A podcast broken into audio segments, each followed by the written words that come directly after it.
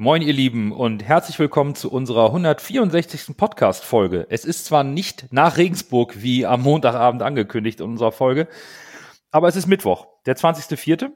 Und wir wollen über das gestrige Halbfinale im DFB-Pokal sprechen. Es erscheint uns einfach passend, hier einmal das Spiel im Vakuum zu betrachten. Daher sind, äh, daher sind wie immer für euch am Mikrofon Nando. Berger. Und Lasse. Wir sind euer Volksbackgeflüster. Schön, dass ihr dabei seid. Moin, moin, Hamburg, meine Perle, ich mag dich so derbe gerne. Deine Menschen, dein Geklön, so wunderschön. Moin, moin, moin, moin, Hamburg, deine Straßen, ordentlich Wasser,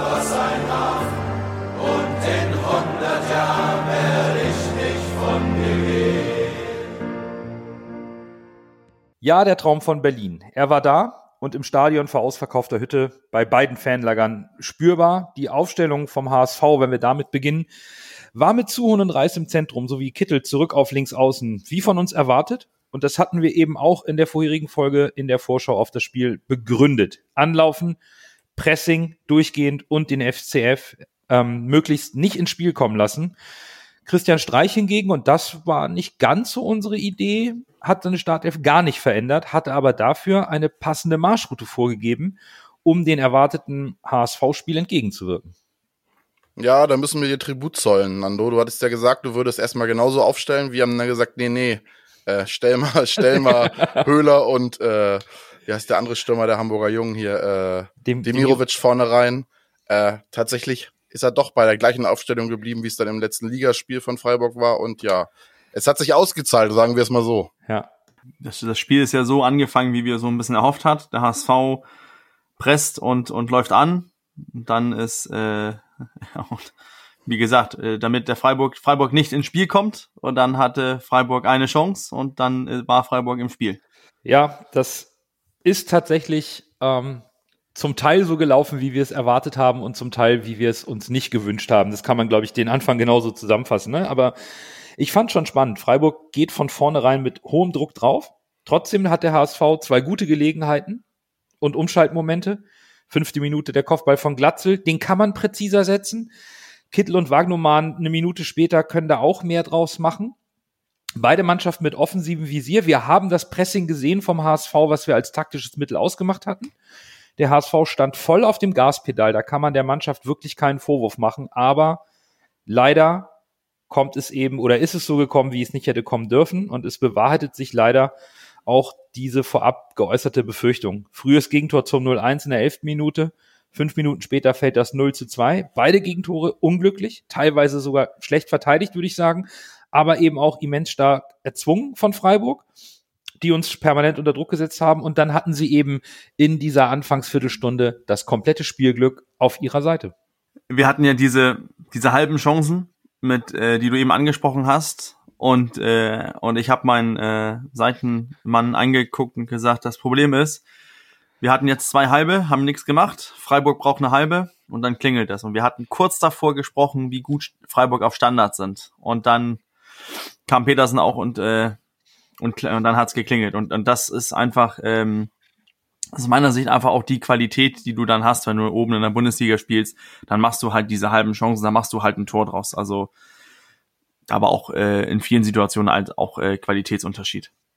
Ja, ich hoffe, ich habe es nicht heraufbeschworen. Ich habe ja noch gesagt, dass ich uns eigentlich bei Standards gut aufgestellt sehe. Ja, dann trifft natürlich der Petersen, den wir eigentlich als Joker gesehen haben. Heuer Fernandes kann da nichts machen bei dem Ding, versucht den noch rauszufischen und dann fällt er halt genau blöd hin. Der HSV-Spieler steht auch genau genauso, dass der Freiburger äh, nicht im Abseits steht und dann, ja, klingelt's halt. Ist halt unglücklich. Ja, das, das ist so. Es ist, es ist unglücklich und es wurde anschließend auch richtig bitter, weil die Mannschaft vom HSV nahm die Köpfe hoch, spielte weiter nach vorne, wollte den Anschlusstreffer und Suhun scheitert leider mit dem linken Fuß, der nicht ganz so stark ist wie der rechte an Flecken.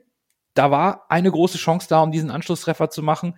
Jatta hat immer wieder Räume kreiert über die rechte Seite, fand aber nicht so richtig den Abnehmer mit seinen Flanken. Und dann, ja, Elfmeter Freiburg, 0-3 und ja, das, das war's eigentlich schon in, nach einer halben Stunde. Ja, dann ist die Messe gelesen. Also gegen 0 zu 3 zu Hause gegen einen Bundesligisten, das holst du nicht auf. Das wäre ein Wunder gewesen. Das wäre genauso ein Wunder, als wenn wir jetzt noch den Aufstieg schaffen. Also äh, vielleicht sogar noch ein größeres Wunder wäre es gewesen.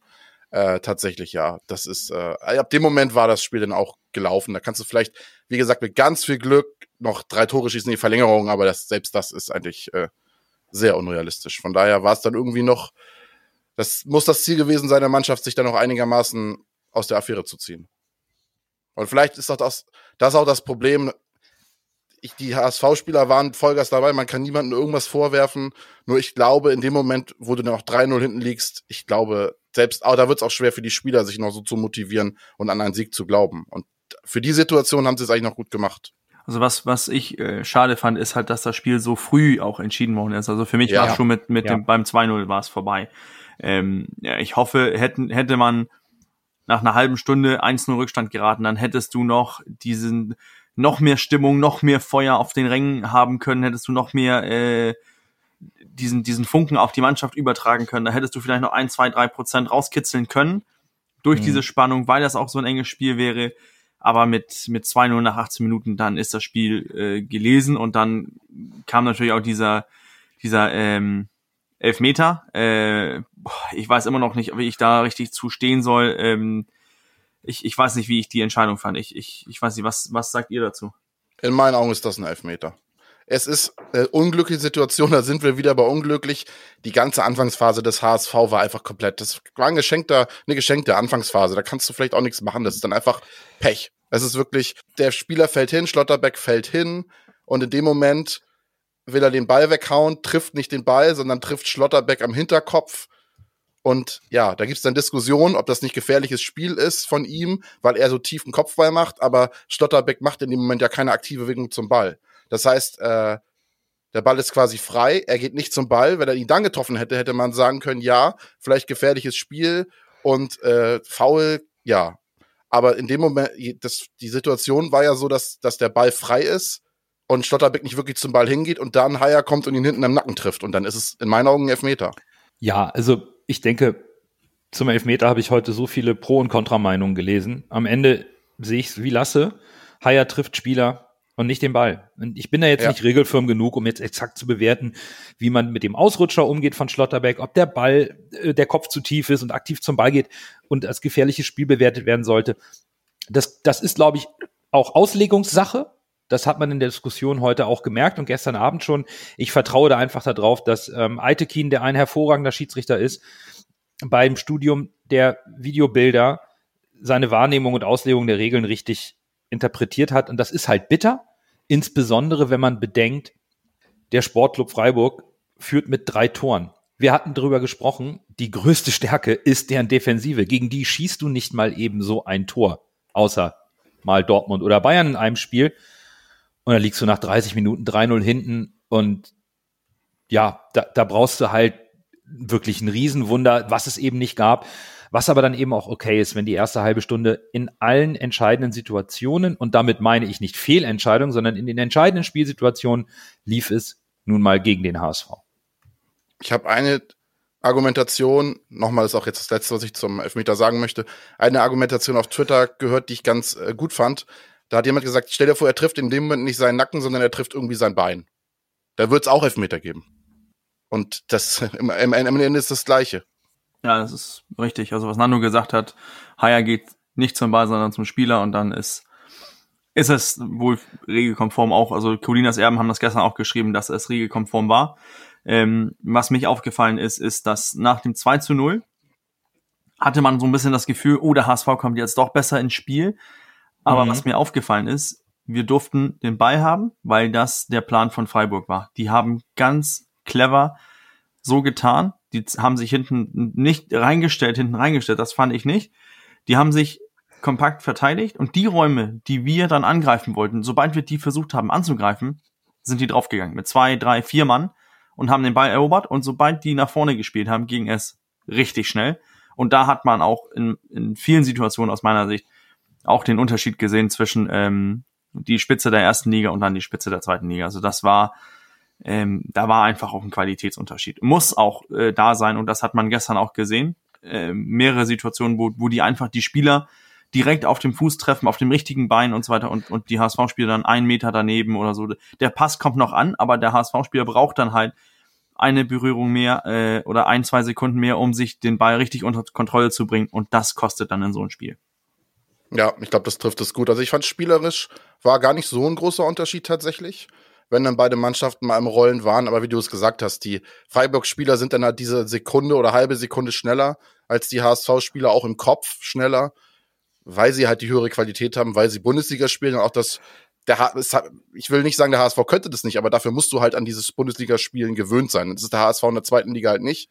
Und dadurch können die Freiburger sich halt auch besser auf so einen Gegner dann einstellen, weil sie auch wissen, sie sind schneller im Kopf und dem HSV dann die, die, die Räume geben und sagen, ja, okay, da kann der HSV hin, da werden sie uns nicht sonderlich gefährlich. Äh, und dann spielen sie das halt klug runter. Und das Problem ist halt auch, dadurch, dass sie uns, das war ja das, ich, ich hatte ja erhofft, der HSV geht in Führung. Und genau das Klar. Gegenteil ist ja eingekehrt. Und dadurch war natürlich dann auch nach dem 2-0 und besonders nach dem 3-0 war dann halt die Stimmung auch raus im Stadion. Ne? Also es, die Ultras haben noch versucht, die Leute anzuheizen, aber am Ende war dann irgendwie schon Ernüchterung, die sich breit gemacht hat. Und das hat natürlich Freiburg auch in die Karten gespielt. Ja, und es ging ja auch weiter mit dem fehlenden Spielglück. Also das, das blieb dem HSV ja irgendwie einfach verwehrt, dieses Spielglück. Ne? Suhon steht bei seinem Treffer noch in der ersten Halbzeit knapp im Abseits. Sonst steht es 1-3 ist vielleicht noch mal ein Stimmungsmacher, vielleicht mhm. noch mal ein, ein kleiner positiver Punkt. Und in der zweiten Halbzeit, ja, jetzt kann man, das, das ist Definitionssache, passiert nicht mehr viel oder ist doch noch was passiert. Ähm, der HSV, das muss man, glaube ich, zusammenfassend auch in der zweiten Halbzeit noch mal ganz klar betonen oder für das gesamte Spiel, hat nicht aufgegeben. Jatta hatte eine Chance kurz nach Wiederanpfiff. Kittel hatte nach einer tollen Kombination in der 68. noch eine gute Möglichkeit. Und deswegen finde ich es wirklich wichtig und gut, dass der HSV noch zu seinem Ehrentreffer kam, weil er sich damit auch für eine mutige und couragierte Leistung belohnt hat, nicht aufzugeben, sondern das Spiel, was wirklich schon verloren war, und das konnte man im Verlaufe der zweiten Halbzeit jede Minute mehr sehen. Die Köpfe blieben oben, man spielt nach vorn, man will mit Anstand und ehrenvoll aus dem Pokal im Halbfinale ausscheiden vor ausverkaufter Hütte. Da ziehe ich auch meinen Hut vor der Mannschaft des HSV. Gehe ich mit. Also ich, ich, ich finde, man hat, man hat versucht ähm, zu spielen, man hat versucht noch äh, irgendwie Chancen zu kreieren ähm, und das hat zum Teil funktioniert. Wir hatten ja die, die Chancen, ähm, die du angesprochen hast und ähm, und wiederum, ich, ich bleib dabei, äh, Qualitätsunterschied ist, ist am Endeffekt da. Also ich glaube, eine gute Bundesliga-Truppe, jetzt nicht äh, Freiburg, hätten, hätte aus diesen Möglichkeiten, die wir hatten, hätten da auch ein, zwei Tore gemacht und dann wäre das Spiel vielleicht wieder spannend gewesen. Da hätte Freiburg das bestimmt auch anders angegangen, denn die haben auch aus meiner Sicht einen Gang runtergeschalten und dann sind die so, haben die die Möglichkeiten gespielt, die sie spielen wollten. Die haben die Zeit rausgenommen, ganz locker, ohne irgendwie, dass man gedacht hat, ey, die nehmen jetzt äh, Zeitschinden und so weiter. Aber man fand einfach, die haben sich die Zeit gelassen. Das Spiel war eigentlich auch nach einer halben Stunde schon vorbei. Das, das wussten, ich glaube, alle 22 Spieler. Aber der HSV hat sich auch gut im Endeffekt präsentiert über die ganze 90 Minuten, finde ich. Dann können wir doch das Spiel mal im Gesamten betrachten, weil ihr habt es eben schon angesprochen und vielleicht können wir das noch mal ein bisschen konkretisieren. Der Klassen- oder der Qualitätsunterschied war, glaube ich, das kann man so sagen, über 90 Minuten klar zu erkennen. Freiburg hat irgendwo auch gezeigt, warum es eine Mannschaft ist, die in den Top 5 der Bundesliga steht, an die Champions League anklopft und eben, was mir im Stadion aufgefallen ist, diese defensive Struktur, diese unfassbar gute defensive Struktur. Die haben nahezu jeden Spielzug vom HSV antizipiert und es geschafft, die meisten unserer Angriffe mit Überzahl zu verteidigen kaum über die Flügel, die wir nicht überladen konnten, im Zentrum. Die haben exzellent verschoben. Ich fand das unglaublich beeindruckend. Ich fand, man hat auch eine Parallele zum Köln-Spiel gesehen. Hast du es ja auch gemerkt, dass der HSV schwierig ins Spiel reinkam. Und dadurch, dass sie dann am Anfang keine Tore kassiert hatten, so ein bisschen Glück hatten, haben mhm. sie in der zweiten Halbzeit ein richtig gutes Spiel gemacht. Das hat, ist uns gegen Freiburg leider nicht gelungen, weil Freiburg halt direkt seine Qualität auf die Straße gebracht hat. Und ja, ja man Günther und und äh, und Schlotterbeck äh, haben nicht umsonst so einen Marktwert von diesen, von diesen Millionenwerten. Und äh, Schlotterbeck ist jetzt wohl auch, was ich gehört habe, fix zu Borussia Dortmund so gut wie. Von daher, dass diese Spieler dann auch so ab, so verteidigen können, wie du es eben genannt hast, ja, das ist dann ja, das ist dann die Kombination aus, aus dem Trainer Streich, der ein sehr guter Trainer ist, und dieser Qualität der Spieler. Und dass er sie perfekt auf den HSV eingestellt hat. Das war schon, das war schon Wahnsinn. Also, was du vorhin auch gesagt hast. Also, die haben wirklich, also Freiburg hat den HSV wirklich wirken lassen, ohne irgendwie, ja, das war alles kalkuliert, was da passiert ist.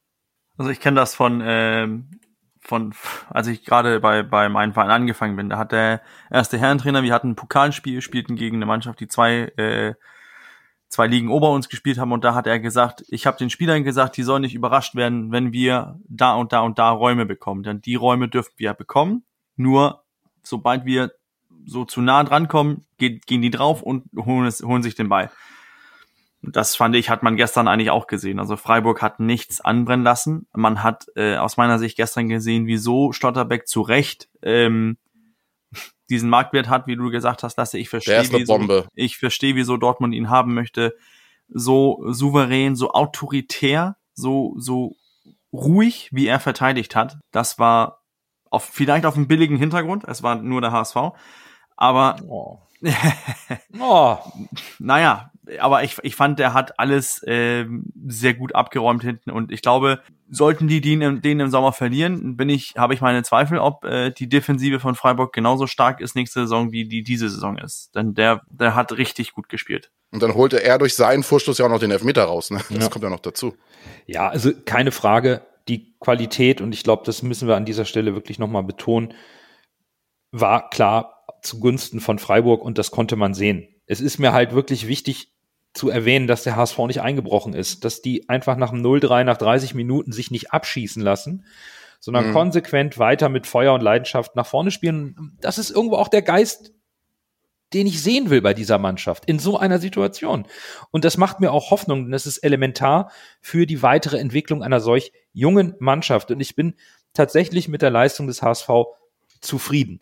Sie haben am Ende, wenn man auf die Statistik guckt, von der man sich nichts kaufen kann, wenn man 3 zu 1 verliert, aber genauso viele Torschüsse abgegeben, hatten mehr Ballbesitz, eine bessere Passgenauigkeit, haben die Zweikämpfe mehr gewonnen, also sprich auch dieses Duell angenommen und haben auch bei den Expected Goals mit 1,4 zu 1,64 ihre Chancen gesucht und auch gefunden, auch wenn es am Ende nicht gereicht hat. Aber es ist eine junge Mannschaft, die sich bemüht hat, auch gegen den SC Freiburg offensiven Fußball zu spielen, was sie die ganze Saison bemühen. Daher kann ich die gestrige Leistung nicht kritisieren und kann da auch harsche Kritik nicht nachvollziehen.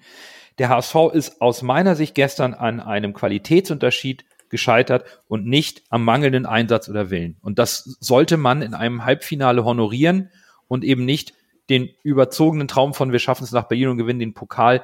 Ähm, das, den sollte man jetzt nicht über die Bewertung des Spiels stülpen, sondern das auch wirklich sachlich angehen. Das war schon in Ordnung so. Da gehe ich komplett mit. Das ist halt ein Unterschied, ob du, habe ich mir auch gedacht, es wird jetzt ein Unterschied, ob wenn Freiburg jetzt richtig durchzieht und der HSV nicht gegenhält, Genau. dann steht es vielleicht am Ende 6-0, vielleicht 7-0 oder sowas ganz Schlimmes, dann bist du halt auch wieder die Lachnummer und alle sagen, "Hö, da kommt der HSV mal ins Halbfinale, dann lassen sie sich gleich abschießen. Aber ein 1 zu 3, mein Gott, gegen einen äh, Gegner aus einer Liga höher, der dieses Jahr um die Champions League mitspielt und wir haben äh, eigentlich den Aufstieg so gut wie verspielt.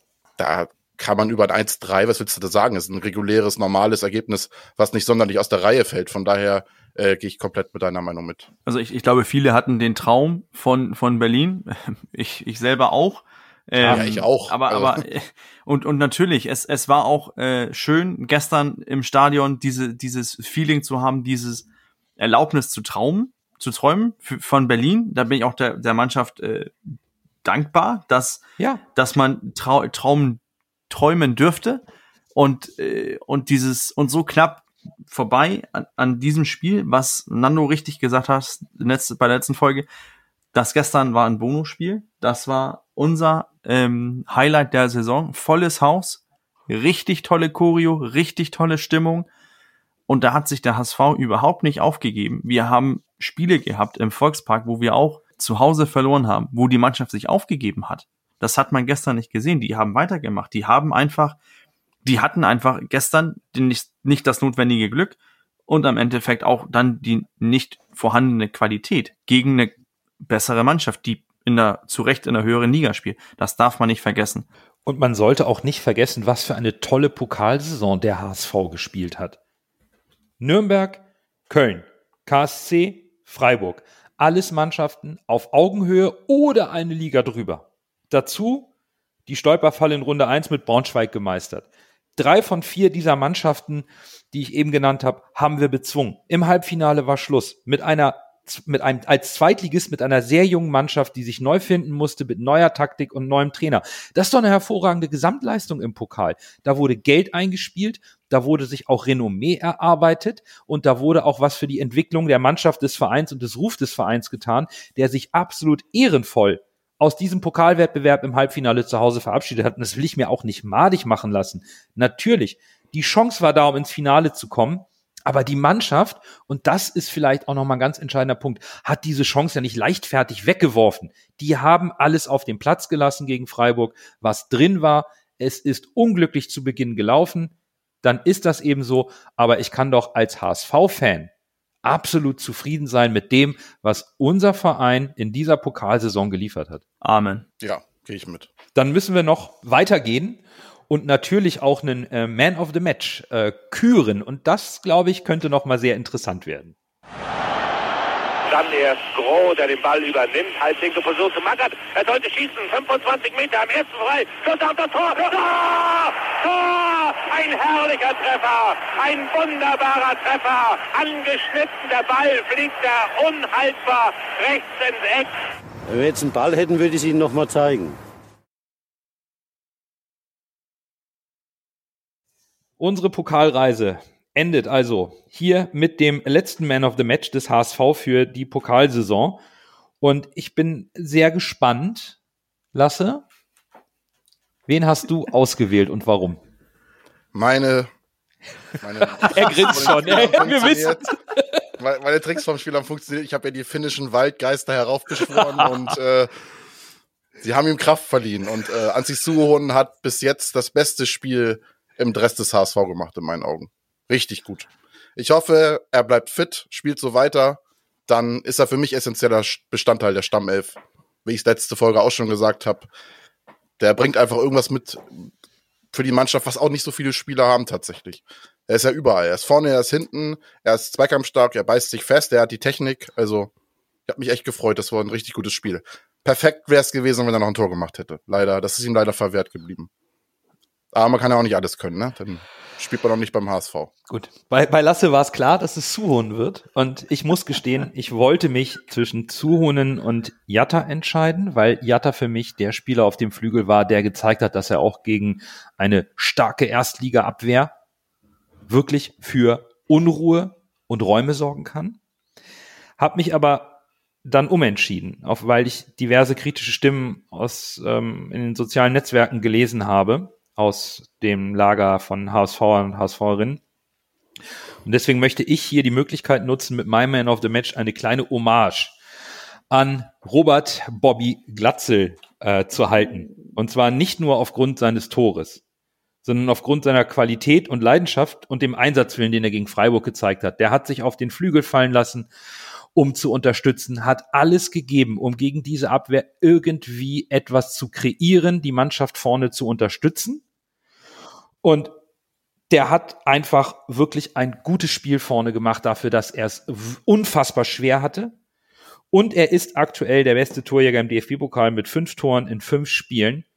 Deswegen vielleicht auch in Summe für mich dann, ähm, weil wir im Pokal immer viel über unseren Elfmetertöter Daniel Heuer Fernandes gesprochen haben, zu Recht in den entscheidenden Sekunden und Momenten möchte ich hier mein Man of the Match an Robert Glatze geben. Interessant. Ähm, Jetzt kommt der Kritiker.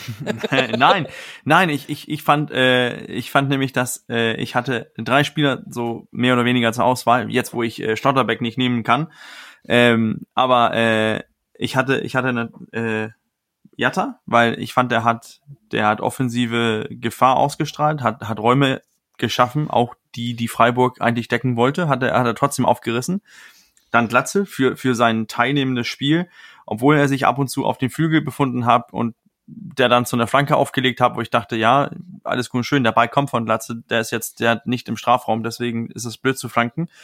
Und dann ähm, ist es lange her, dass ich mich hingestellt habe und äh, ein Standing Ovation gegeben habe für eine Auswechslung. Also ich gehe mit Lasses Sohn. Ähm, sie suchen dann für mich auch gestern äh, Man of the Match. Ähm, ich fand, der hat mich so ein bisschen an ein äh, Louis Holtby zum zu besten Zeiten bei äh, bei Schalke oder Tottenham ähm, ab und zu auch beim HSV erinnert dieses dieses äh, ständig in Bewegung sein immer mit mit wenig Ballkontakten zu spielen und wenn dann in den richtigen Moment dann mit mehreren Ballkontakten äh, zu arbeiten.